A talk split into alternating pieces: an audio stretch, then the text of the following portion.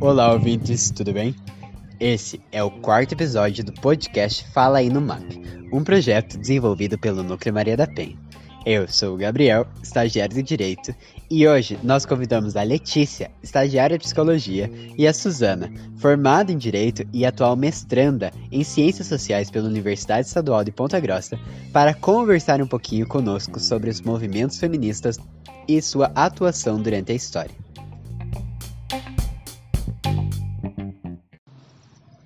Meninas, Fiquei muito feliz que vocês aceitaram o nosso convite e estão conversando aqui comigo e com os nossos ouvintes hoje. Para começar, eu sei que nos últimos episódios nós temos falado sobre os direitos das mulheres, as posições que elas assumiram durante a história, e muitos classificam que esses avanços aconteceram por causa dos movimentos feministas. Vocês podem apresentar isso para os nossos ouvintes, conversar um pouquinho, falar sobre o que é, como eles se mostraram na história e tudo mais? Olá, ouvintes. Eu gostaria primeiro de agradecer ao Gabriel e à Letícia pelo convite para participar desse podcast. E como o Gabriel disse, né, há muitas dúvidas enquanto ao que é o feminismo e quais lutas e quais conquistas se devem ao feminismo. Então, o feminismo, nada mais, nada menos, é um movimento político pela igualdade entre homens e mulheres. O feminismo, ele não é um só. Existem vários feminismos, feminismos marxistas, feminismos liberais, feminismos, feminismo negro, feminismo de mulheres do campo, a luta das mulheres indígenas. Existem várias dimensões, várias linhas de pensamento, várias lutas é, que são travadas dentro do feminismo. Mas, de maneira geral, todas elas buscam a igualdade entre homens e mulheres. A gente pode pensar, quando que surgiu essa história de feminismo? especificamente, a gente não pode marcar uma data. Quando surgiu o feminismo? Quando foi a primeira pessoa que lutou pela igualdade entre homens e mulheres? Isso é muito difícil historicamente. Mas a gente tem um termo que chama protofeminismo.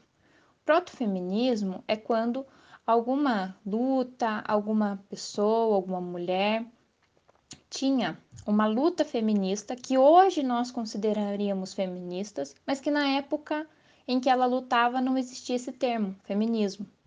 Algumas pessoas que a gente pode elencar como proto-feministas é a Olympe de Gouges, ela é francesa, ela viveu durante a Revolução Francesa e ela era atriz, ela fazia peças de teatro, ela escrevia, era escritora e ela escreveu a Declaração dos Direitos da Mulher.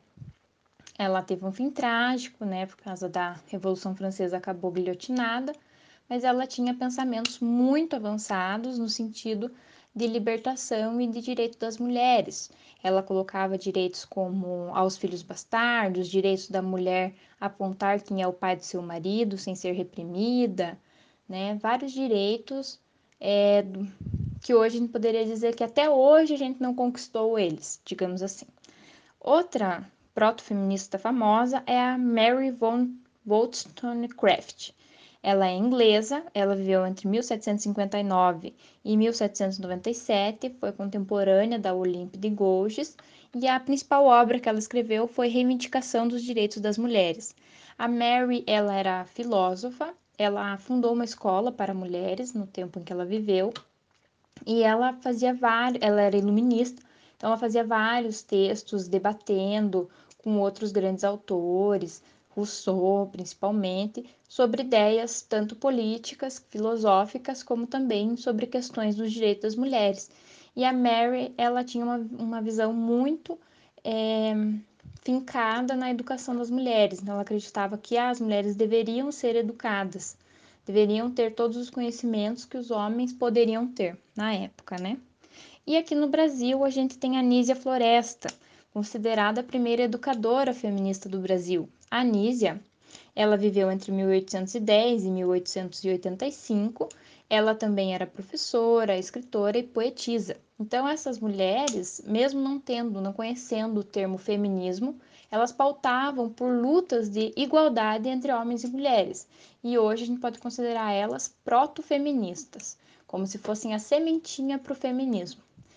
É, essas lutas delas, muitas ainda não foram conquistadas pela, por grande parte da população, outras já foram, mas é importante a gente saber quem elas foram e fazer a devida menção histórica ao nome delas, né?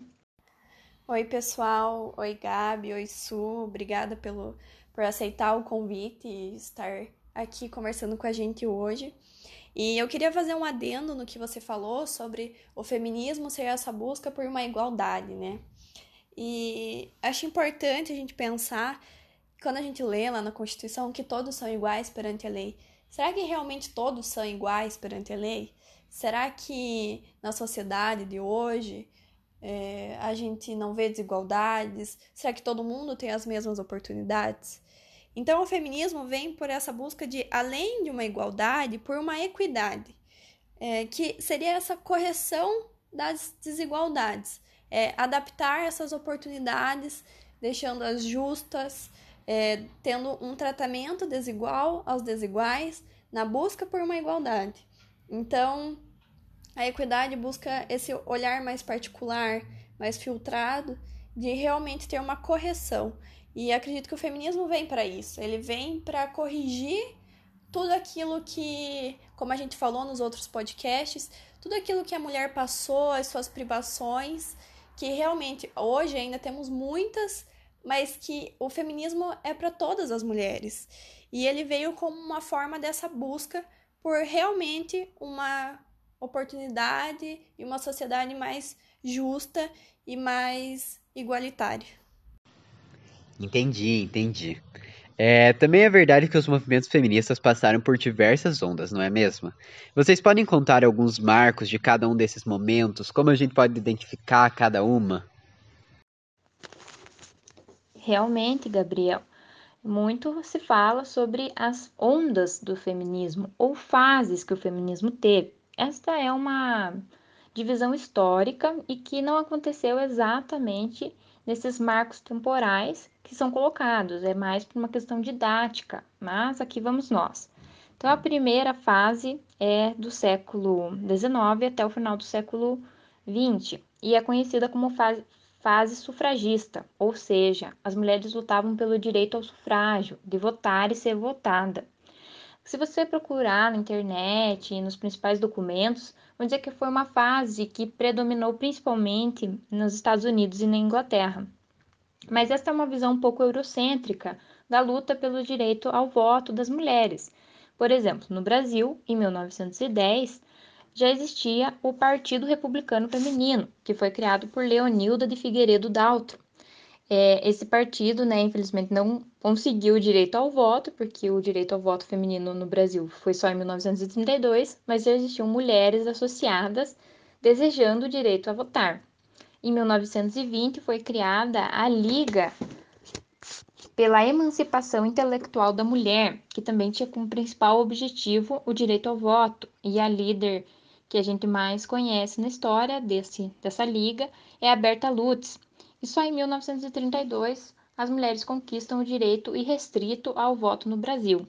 Mas é, eu trouxe esses dados só para ilustrar que, apesar das pessoas dizerem que esse movimento se deu principalmente na Inglaterra e nos Estados Unidos, aconteceu em diversos locais do mundo com o mesmo objetivo, o direito da mulher poder votar. A segunda onda, ou segunda fase, aconteceu de 1960 a 1980. Essa fase foi muito inspirada pelo movimento hippie. Também teve uma forte, um forte envolvimento por causa das ditaduras que aconteciam na América Latina, como aconteceu no Brasil e na Argentina. Esse movimento ele tinha o principal objetivo era a libertação sexual da mulher, a liberdade reprodutiva da mulher e o vestuário da mesma. Então essas regras é, nessa época surge a pílula, né? Então existia muito essa ideia de que a mulher era dona do próprio corpo, das próprias vestimentas e da própria reprodução sexual. Foi a principal pauta desse movimento. Também aconteceu no mundo todo.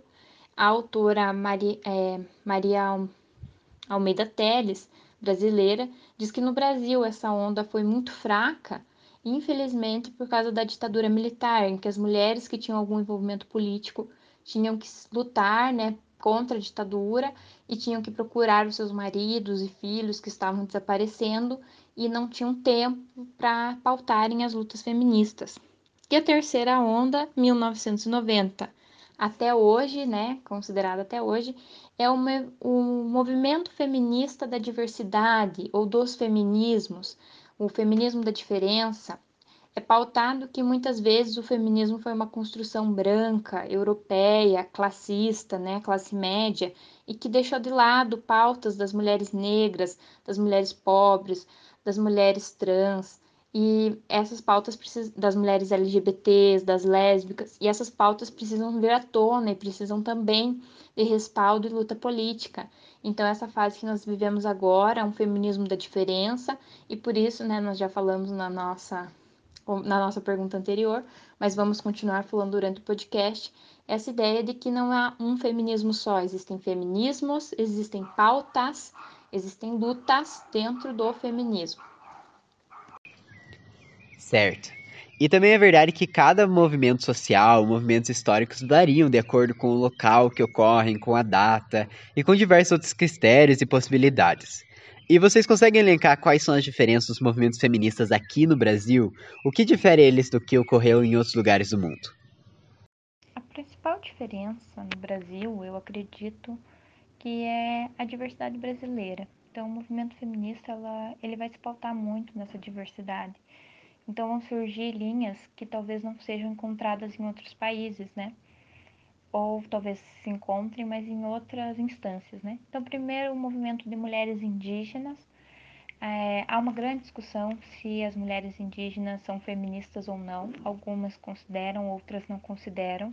Acreditam que o feminismo é um movimento branco, europeu e que não dá conta das demandas indígenas. A principal líder que a gente tem conhecimento nessa pauta é a Sônia Guajajara.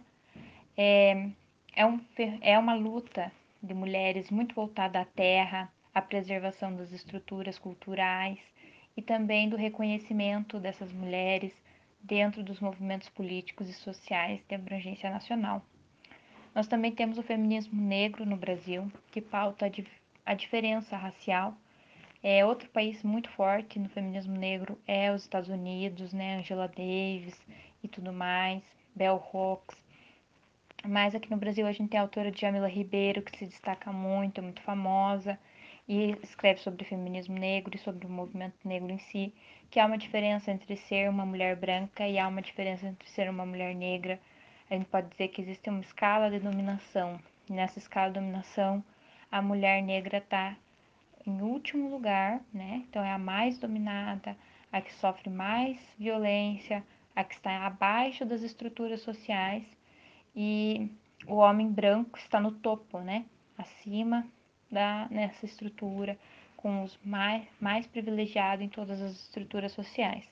Nós também temos a Marcha das Margaridas, que é um movimento do MST, né, do Movimento Sem Terra, dos trabalhadores rurais e das camponesas, que procura os direitos das mulheres que vêm do campo, da zona rural, que o Brasil ainda é um país muito agrícola, existe muita agricultura familiar, existe muita violência doméstica no campo e por isso há essa preocupação. Eu acredito que as principais pautas atuais do Brasil, que todos esses movimentos vão colocar como vão se nortear, é o fim da violência doméstica. Infelizmente, o Brasil ainda tem números recordes de violência doméstica. A igualdade salarial entre homens e mulheres, então mulheres ainda ganham menos, simplesmente pelo fato de serem mulheres. Quando são mães, então ganham menos ainda. E também a descriminalização do aborto, que é um assunto bem polêmico, principalmente fora do movimento feminista, mas dentro do movimento feminista também tem divergências, mas que é uma das pautas que a gente pode colocar que estão sendo motivos de luta pelo movimento feminista no Brasil. Isso, quando você fala dessas diversidades da população brasileira, me lembrou o termo interseccionalidade, da Kimberly Crenshaw, que ela fala justamente dessas opressões que atravessam os corpos é, e essas opressões por várias categorias, né? Então, não tem apenas o fato de ser mulher, mas é a mulher negra, a mulher indígena, a mulher é, camponesa. Então, são várias outras categorias que estão presentes é, além do fato de ser mulher, né? E além disso, eu queria que você falasse um pouquinho também que eu já vi muitas pessoas falando e fazendo essa relação é, sobre esse estereótipo, essa estética do corpo é, de uma mulher feminista, como é, o fato de deixar os pelos crescer, ou a cor do cabelo, ou algumas outras relações que fazem com essa questão estereótipa. Bom, Letícia, isso é verdade também. Muitas pessoas fazem uma associação a um estereótipo, o que é uma feminista, né? Então, o que eu posso dizer? Uma feminista é uma pessoa, uma mulher, né? Seja ela trans, seja ela cis, seja ela hétero, uma mulher que faz o que ela quer. Então, se essa mulher quer pintar o cabelo, ela pinta. Se ela quer cortar, ela corta. Se ela quer deixar crescer, ela deixa. Se ela quer se depilar, ela se depila. Se ela não quer, ela não faz. Se ela quer fazer o jantar do marido, ela faz o jantar do marido. Se hoje ela não quer fazer o jantar do marido, ela não faz o jantar do marido. Ser feminista, a mulher feminista, ela faz o que ela quer. É quando você é feminista, você se coloca dessa maneira, você entende que existe uma estrutura de machismo, de patriarcado, de poder masculino, que diz o que é certo e o que é errado uma mulher fazer. E quando você pensa, eu sou feminista, você pensa, eu não vou seguir essa estrutura. Eu faço o que eu quero. Então, se eu quero tomar cerveja, eu tomo. Se eu quero tomar água, eu tomo. Se eu quero tomar suco de uva, eu tomo. E eu não faço isso porque é o que se espera que uma mulher faça. Eu faço isso porque simplesmente é minha vontade. E viver conforme sua vontade é aquilo que os homens sempre fizeram. Então, a maioria dos homens sempre fez aquilo que bem entendeu, enquanto as mulheres não. Então, as pessoas dizem: ah, feminista não tem filho. Tem sim, milhares de feministas têm filhos, mas elas têm filhos sabendo que aquela é a vontade delas, que elas têm o desejo de ser mãe, e não o contrário, de que para ser uma boa mulher, você tem que dar filhos ao seu marido. Então é isso, ser feminista é fazer aquilo que você quer, entendendo que o que você quer não é o que se espera que uma mulher faça, mas simplesmente a manifestação do seu desejo genuíno. Muito bem. É, acredito que a última pergunta que eu tenho é sobre o papel das redes sociais nos movimentos feministas. Hoje, principalmente com a pandemia, as redes sociais têm tomado um lugar absurdo na nossa vida. Você vê pessoas fazendo lives, pessoas participando de eventos online, aula online, tudo online. E cada vez mais pessoas vão utilizando plataformas como Facebook, Instagram, ou o Twitter, o Snapchat para divulgar suas ideias. E como o feminismo pode se aproveitar disso? Eu acredito que as redes sociais, elas sempre foram, né, a partir do surgimento da tecnologia da informação e da internet, elas sempre foram um canal para o movimento feminista, né? principalmente de divulgação de conhecimento, de informações, de canais de, de denúncia, de apoio. Mas agora na pandemia a gente vem, a gente vê que é, às vezes é um recurso muito necessário. Então algumas lojas colocaram em seus sites, né, caminhos de denúncia para fazer o boletim de ocorrência contra a violência contra a mulher, isso é muito importante. Existem grupos de apoio, né? Aqui em Ponta Grossa nós temos o Sororidade Minas PG, é um grupo em que só tem mulheres daqui de Ponta Grossa e você pode pautar qualquer coisa sobre ser mulher, né? Esse termo sororidade é a irmandade, é a fidelidade que é o reconhecimento que uma mulher tem ao ver outra mulher, ao saber que a outra também é mulher, é aquela empatia pela mulher. E nós temos também canais de divulgação, o NUMAP, é um canal que é, está presente nas redes sociais, Instagram, Facebook. Nós temos os canais de denúncia, então o, a, o juizado de violência contra a mulher está aberto, tem Facebook também. É, também canais de conhecimento feminino, então é, existem grupos no Facebook só sobre sexo feminino, só sobre as condições de saúde da mulher, questões ginecológicas, obstétricas. Existem grupos só sobre maternidade, outros só sobre o movimento lésbico, o movimento bi feminino. E nesses canais você pode participar, né, remotamente na sua casa. Você pode participar desses grupos, desses canais e receber conhecimento sobre as pautas femininas, sobre as pautas feministas, sobre as questões de violência de gênero, sobre liberdade sexual, sobre saúde, sobre vários assuntos. Então, acredito que ah, agora na pandemia isso vai se fortalecer ainda mais, vai estar ainda mais presente. E é um meio né, que as pessoas têm que se lembrar que existe para procurar ajuda, principalmente nos casos de violência doméstica. Então, fica aqui meu recado meu aviso que caso alguém precise, entre em contato com o Núcleo Maria da Penha, da UEPG. É, sei que no primeiro podcast já foi falado como entrar em contato, então retomem o primeiro podcast, ouçam e fiquem atentos, né? Estou aqui também à disposição de quem precisar me procurar. Muito obrigada.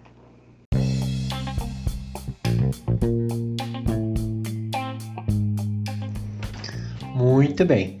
Meninas, muito obrigado pela participação, pelas respostas. Tenho certeza que tudo foi muito proveitoso e todos nós pudemos aprender muito. Obrigado a você que ouviu até aqui e te vejo no próximo episódio do Fala aí no MAP. Não esquece de seguir a gente no Facebook, www.facebook.com no e no Instagram, arroba no Até a próxima!